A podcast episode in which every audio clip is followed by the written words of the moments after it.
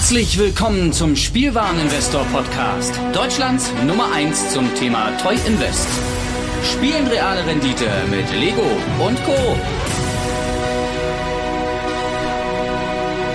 Und damit herzlich willkommen zur Spielwareninvestor Folge im Bereich Pokémon. Mein Name ist Patrick von Omega Saibatsu beim Spielwareninvestor, der eigentlich Magic macht, aber heute über Pokémon redet. Weil ich mache jetzt auch das Pokémon-Kartenspiel. Warum? Weil ich damit auch schon seit sehr vielen Jahren Erfahrung habe. Und das hier ist die erste Basisfolge. Das heißt Basisfolge, ich möchte erstmal ein bisschen auf das Thema eingehen, ein bisschen allgemeiner über Pokémon reden, über das Sammelkartenspiel und über den Hype. Und wir werden mehr ins Detail gehen, wenn ihr das wünscht. So, denn der Pokémon-Hype ist jetzt ja wirklich seit einem Dreivierteljahr stark gestiegen. Und ich habe ja schon mal darüber gesprochen, Logan Paul war so ein bisschen mit der Auslöser und dass die Suche nach dem Glurak und First Edition und wir lassen diesen Hype mal an der Seite weg. Und ich weiß, dass es sehr viele Menschen da draußen gibt, die sagen, ey, ich Pokémon, ich habe auch noch Karten, was kann ich damit machen? Sind die jetzt Millionen wert? Warum zahlt irgendjemand 300.000 Euro dafür? Wir fangen wirklich komplett bei den Basics an. Und mit den Basics, das sagt auch schon das Set ganz, äh, der Name auch ganz gut, denn das Basisset ist das allererste Set von Pokémon gewesen. Und da war es so, dass das, jetzt mal kurz ein Ausschweifer in meine Jugend, Kindheit, Jugend, frühe, späte Jugend, Anfang, nee, späte Jugend, Anfang Teenageralter, ähm, waren meine Berührungspunkte mit Pokémon-Karten, denn jeder auf unserem Schulhof hat Pokémon gesammelt. Und das war im Jahr 1998, wenn ich mich nicht irre. Ähm, ich glaube, ich hatte damals, ja genau, 98 muss es gewesen sein. Auf jeden Fall, Pokémon war in aller Munde, denn der Anime lief im Fernsehen. Ich weiß noch, von der Schule nach Hause, der Pokémon-Anime lief geil und vor allem die Videospiele waren auf dem Weg.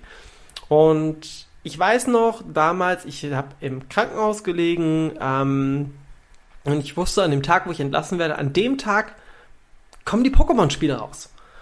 Und wir sind damals noch zu Toys R Us gefahren. Das kennt vielleicht noch der ein oder andere von euch, so lange ist ja noch nicht her, aber Toys R Us und habe damals die Pokémon-Edition beide vorbestellt gehabt. Ich hatte mir Rot und Blau bestellt. Und ich war eins der glücklichsten Kinder der Welt, weil ich hatte diese Pokémon-Kartenspiele und ich fand es, äh, die Pokémon äh, ähm, Videospiele für den Gameboy und ich fand es so geil und ich hätte niemals zum damaligen Zeitpunkt gedacht, dass dieses Spiel mich so krass beeinflusst wird in meinem Leben.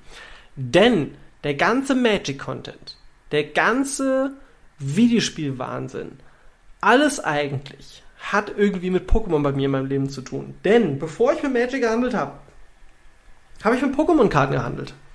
Denn kurz nachdem der Pokémon-Anime-Hype plus der Videospiel-Hype so richtig eingeschlagen ist und jeder hat auf einmal die Pokémon-Karten gesammelt. Ich äh, weiß noch, damals bei uns gab es einen Laden.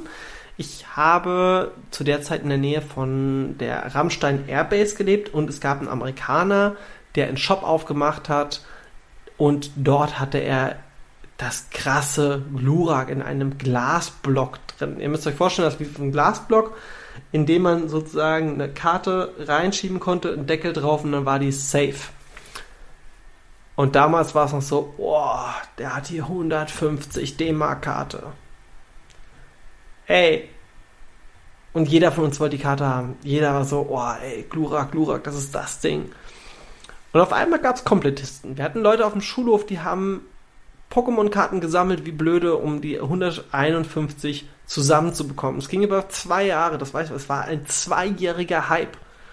Und in der Zeit habe ich meine ersten Berührungspunkte so richtig mit dem Handeln gehabt, denn Vorher war für mich das Ürei-Figuren und auch so ein bisschen alte Spielsachen verkaufen und äh, also ich glaube, so richtig das Sammeln war dann wirklich mit den Ürei-Figuren, aber das war noch so ein Thema, das war so von meiner Schwester und von meiner Familie und ich war so, ey, Pokémon, das ist so mein Ding. Das habe ich für mich als allererstes entdeckt und ich, ich habe es auch schon mal in einem Podcast ähm, erzählt. Äh, da war ich zu Gast beim im Autokino beim Hörertelefon es gab damals einen Lehrer, weil ich auf dem Schulhof quasi Pokémon-Karten gedealt habe. Der kam zu mir und meinte irgendwann nach der Schule, war irgendwie AG gehabt und war noch so auf dem Heimweg und dann läuft er mir quasi über den Weg und sagt so, Patrick, So, ja, handelst du mit Pokémon-Karten? Ich so, uff.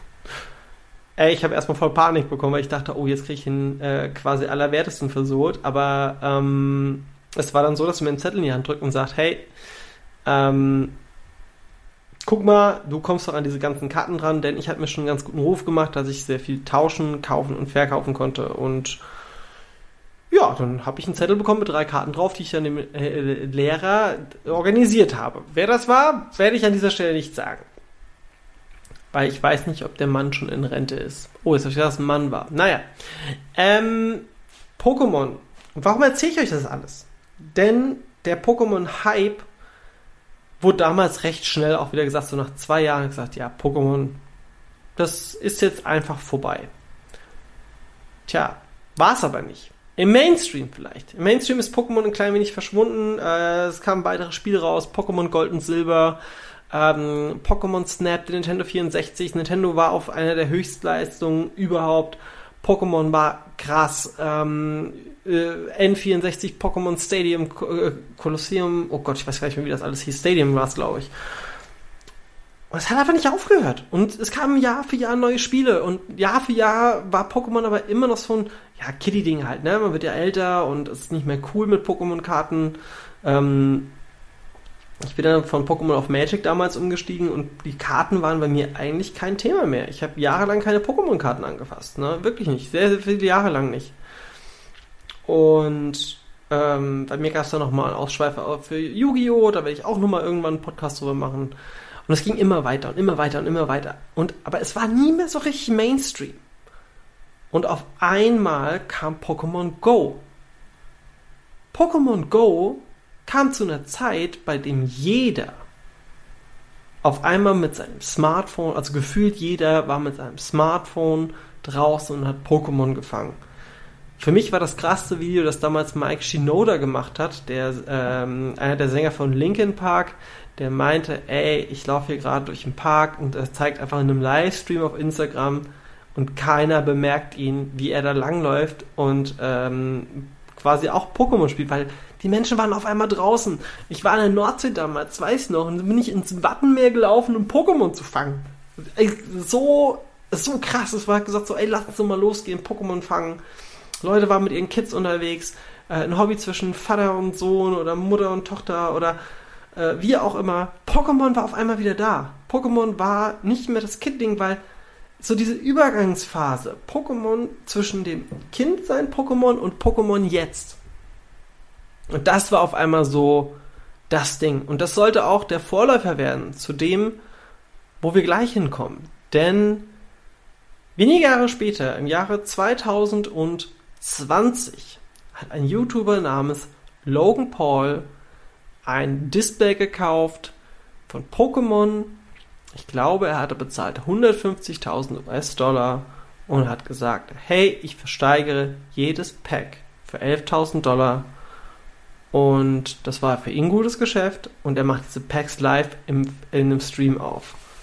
Und der Pokémon-Hype, es hätte nicht mehr Glück sein können, denn ein deutscher YouTuber hatte damals eines der Packs gekauft und als seins dran kam, hat er das First Edition Base Set Glura geöffnet.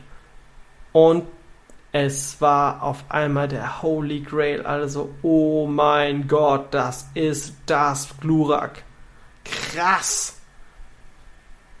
Und auf einmal haben Leute ihre Ordner rausgesucht. Es gab einen dritte, einen dritten Hype. Und jetzt ist der große Unterschied. Sind wir wirklich in einem Hype sind wir nicht. Wir sind nicht mehr in einem Hype wie bei Pokémon bei der ersten Generation. Wir sind nicht mehr in diesem Videospiel-Hype. Wir sind nicht mehr in dieser Phase, ah ja gut, das geht halt wieder weg. Nein, denn damals war es so, dass Pokémon-Karten vielleicht mal 100, 200 Euro gegangen sind. Das war schon ein großes Ding. Pokémon Go hat vielleicht auch nochmal viele Trading Cards Fans auf das, aufs Programm gerufen. Es gab auch mal Karten, die waren 200, 300 Euro wert oder 300, 400 Dollar, was auch immer. Aber das war noch immer nischig. Wir reden jetzt von Karten, die so viel wert sind wie Häuser. Und deswegen ist das auch kein Hype mehr. Denn der Moment, in dem ein Produkt einen Sekundärmarkt-Value erreicht, der über eines regulären Sammelwertes liegt, und damit meine ich solche Geschichten, sagen wir mal bis 1000 Dollar, 2000 Dollar von mir aus noch, aber sobald es anfängt in einen Wert zu gehen, der so hoch ist, dass er andere Lebenssituationen verändern kann. Wenn ich jetzt zum Beispiel, ich habe einen Glurak zu Hause und ich habe wirklich dieses, oh mein Gott, 10 von 10 gegradete. Grading wird auch nochmal irgendwann Thema sein. Aber ich habe dann das Glurak. Und bumm, zack, kann ich damit meinen, meinen Hauskredit abbezahlen. Ja, ich kann mir ein Auto davon vielleicht kaufen. Andere werden halt sagen, ja geil, ich kann mir damit irgendwie eine Kleinigkeit leisten, ja. Oder sagen sich so, ey, mein Glurak ist jetzt nicht perfekt, aber es ist trotzdem 5000 Euro wert. Oder mein Glurak ist nicht perfekt, mein Zucker komplett zerstört, ist aber trotzdem 1000 Euro wert. Das sind Werte, die nicht mehr dieses Level erreichen wie vor ein paar Jahren noch, sondern das sind Werte, die jetzt viel, viel höher liegen. Das sind, das ist Utopie fast schon. Und deswegen sind diese Werte im Bereich von zum Beispiel Kunst oder von der Rolex, das sind die neuen Prestigegegenstände. Stars, Stars wie zum Beispiel Musiker, kaufen sich Pokémon-Karten, um zu sagen, ey, das ist mein Prestige. Pokémon Videospiele, original verpackt, auch ältere Videospiele, in einem Acrylcase mit einem Grading, kostet mehrere tausend. Prestigegegenstand es zu besitzen. Selbst ich habe in meiner Sammlung, und ich weiß noch nicht mal, ob ich die behalten werde, habe hier von einem Videospiel, das mir unheimlich viel wert ist, habe ich mir ein Acrylcase gekauft, das ist jetzt natürlich nicht gegradet, aber da ist auf einem Videospiel, das ich sehr, sehr mag, eine Originalunterschrift vom Designer, den man nicht so oft sieht. Und ich schaue da gerade drauf und denke mir, das gefällt mir sehr gut. Das ist mein Prestige. Ja. Ob ich es brauche oder nicht, liegt wieder woanders. Ja. Gar keine Frage. Aber es ist auf jeden Fall ein wirklich, wirklich, wirklich schönes Gefühl, weil man sieht, denkt sich so, ja, das ist halt mein Ding. Und wenn jemand bereit ist zu sagen, ey, ich bin bereit für eine Uhr mehrere tausend Euro auszugeben, ich bin bereit für ein Auto mehrere zehntausend auszugeben, und es gibt Menschen, die haben einfach das Geld, ja, die sagen sich, ich kaufe mir halt einfach mehrere Gluraks. Das ist dann mein Prestigegegenstand. Und das wird nicht mehr abfallen. Es wird von heute auf morgen nicht passieren, dass Leute sagen, naja gut, Pokémon, egal. Das ist kein Bitcoin, das ist ein physischer Gegenstand. Ein physischer Gegenstand, der eine Nostalgie innehat, die einzigartig war. Denn der Pokémon, Pokémon hat die Welt verändert. Und Pokémon ist wahrscheinlich die erfolgreichste Brand oder mit einer der erfolgreichsten Brands der Welt. Wenn ich überlege, da kommen seit, seit 1996 kam, glaube ich, das erste Pokémon-Spiel raus in Japan. Das sind einfach 30 96, 96, jetzt muss ich kurz überlegen. 20 Jahre, 25 Jahre ist dieses Jahr. 25 Jahre Jubiläum. Ähm, 25 Jahre eine Marke, die so erfolgreich ist, drei richtig große Wellen hatte. Und die letzte Welle ist keine Welle mehr. Die letzte Welle ist ein permanenter Anstieg und es geht nur noch nach oben. Was mit den neuen Produkten passiert, andere Geschichte.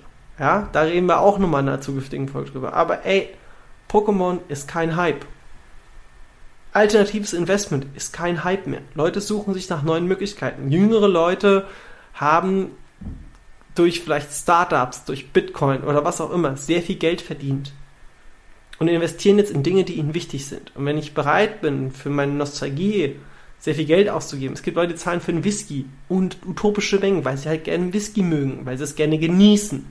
Und wenn einer sagt, ich genieße es, dass in meiner Vitrine eine Black Lotus steht oder ein Glurak oder ein blauiger weißer Drache, First Edition, Originalprint, keine Ahnung, dann ist das einfach ein neues Level von Prestige. Und deswegen werden wir auch keinen Wertabfall in der Hinsicht, also keinen drastischen Wertabfall mehr haben von diesen Oldschool-Produkten. Und das ist so ein kleiner Einstieg in das, was euch in den nächsten Wochen erwarten wird. Denn ich werde weiterhin Pokémon besprechen ich werde mich noch mehr in diesem Thema vergraben. Ich handle eigentlich schon immer mit Pokémon-Karten, hatte aber im Fokus immer Magic. Und Magic wird auch mein Fokus bleiben. Was aber nicht heißt, dass Pokémon nicht auch mein Fokus werden kann. Und ihr habt es ja schon gehört, Omega Sabatsu. Omega Sabatsu ist ein Channel, den ich quasi auf YouTube-Seiten veröffentlicht habe und auf Patreon. Und wenn ihr sagt, hey, ich würde dich ganz gerne unterstützen oder ich will gerne mehr wissen zu dem Trading Card Bereich, ich habe Discord. Aktuell ist der Discord noch auf einem Level für 10 Dollar im Monat. Da könnt ihr euch quasi dort anmelden und ihr kriegt Informationen. Wir haben eine Community kleine, die dann wirklich auch diese Pokémon-Informationen und Magic-Informationen austauschen wird. So. Und zwar haben wir dort auch Leute, die sowohl Magic als auch Pokémon investieren. Wichtig ist, sage ich es jetzt nochmal, das Hauptthema ist immer noch aktuell Magic. Pokémon wird mehr und mehr werden. Ich denke, es wird sich auch angleichen. Warum erzähle ich das jetzt nochmal mit Patreon? Ganz einfach. Ich habe meinen Patreons, die mir jetzt wirklich seit einem Jahr die Treue geschworen haben, gesagt, ey, ich mache bald den Deckel drauf, dann kostet halt das monatliche Fee, um da mit dabei zu sein, mehr. Dann werden es wahrscheinlich 20, 30, 40 oder sogar 50 Euro pro Monat. Denn die Informationen, die wir dort teilen, sind bare Münze wert. Und das haben die alle zu mir gesagt und ich bin da wirklich sehr, sehr happy mit und deswegen wird Omega Sabatzo auf Patreon-Seite definitiv demnächst den Deckel drauf gemacht. Ähm, die genaue Patreon-Anzahl weiß ich noch nicht, aber dann werden wir quasi über Pokémon in Zukunft auch reden und auch alle Trading Cards. Denn hier beim Spielwareninvestor habe ich auch schon mit Lars drüber gesprochen. Ich würde gerne den Trading Card Bereich machen, weil das ist quasi mein Ding. Trading Cards sind schon immer mein Ding. Ich habe die drei großen Kartenspiele sehr intensiv gespielt. Ich habe auch Pokémon gespielt, ja. Und ähm, ich kann dort halt noch viel detaillierter auf Dinge eingehen. Und wenn ihr sagt, ja, aber ich habe doch jetzt in dieser Folge gar nichts gelernt zum Thema Pokémon, muss ich jetzt extra Patreon werden, um da mehr mitzukommen? Nein, ich werde hier beim Spielmann Investor Podcast Magic-Folgen veröffentlichen, Pokémon-Folgen veröffentlichen und in Zukunft wahrscheinlich auch noch Yu-Gi-Oh! Lass mich noch nicht festnageln, äh, aber erstmal Magic und jetzt kommt noch Pokémon noch mit dazu. Die Pokémon-Folgen werden auch so genannt werden, die Magic-Folgen ebenfalls. Bedeutet, ihr habt hier auf Spielinvestor äh, trotzdem aktuellen Content zu den jeweiligen Dingen. Warum gab es so lange nichts von Magic? Ganz einfach, ich habe ja ein Startup gegründet und da geht es auch unter anderem, oder beziehungsweise es geht um Trading Cards. Das hat mich in den letzten Wochen sehr viel Zeit gekostet und trotzdem gab es einiges an Content, auf anderen Kanälen. Ob das YouTube war, ob das jetzt äh, Patreon war oder auch mal hier äh, auf dem Spielwareninvestor Podcast. Und das kostet halt alles sehr viel Zeit. Ähm, und trotzdem sage ich mir, hey, Spielwareninvestor ist für mich eine Herzenssache. Hier werde ich definitiv bleiben. Ich liebe das Format. Und ähm, der reguläre Content wird hier rauskommen, wenn ihr sagt, ey, ich will noch eine Schippe drauflegen oder ich möchte dich unterstützen. Wichtig ist, die Arbeit unterstützt ihr dann mich beim Omega Sabatsu nicht äh, den Spielwareninvestor an sich, sondern wirklich nur meinen Bereich. Und dann kriegt ihr natürlich auch nochmal Zusatzinformationen. Ähm, vor allem wird das Thema Pokémon wieder sehr interessant werden, sobald ich wieder reisen darf, denn da geht es für mich ab nach Japan wieder und dann wird dort ordentlich eingekauft, weil der japanische Markt hat sehr viel Exklusivsachen. Und das lasse ich jetzt mal als Cliffhanger stehen, denn Pokémon ist so extrem umfangreich wie ja, wie Magic. Und ich möchte mit euch einfach gemeinsam diesen Weg gehen und ich freue mich riesig, dass ihr hier Hörer seid. Vergesst nicht, uns auf iTunes zu abonnieren ähm, und äh, also ein Abo dazu lassen, ein Like dazu lassen, uns zu bewerten. Plus, wenn ihr sagt, hey, finde deine Arbeit cool, Trading Cards interessieren mich, dann schaut auch mal in den Show Notes Omega Sabatsu vorbei und dann könnt ihr mich dort unterstützen. Mein Name ist Patrick. Bis zur nächsten Folge die gar nicht mal so lange brauchen wird. Denn die kommt schon ganz bald. Ist das richtig gemacht, Lars? Bis bald, ciao.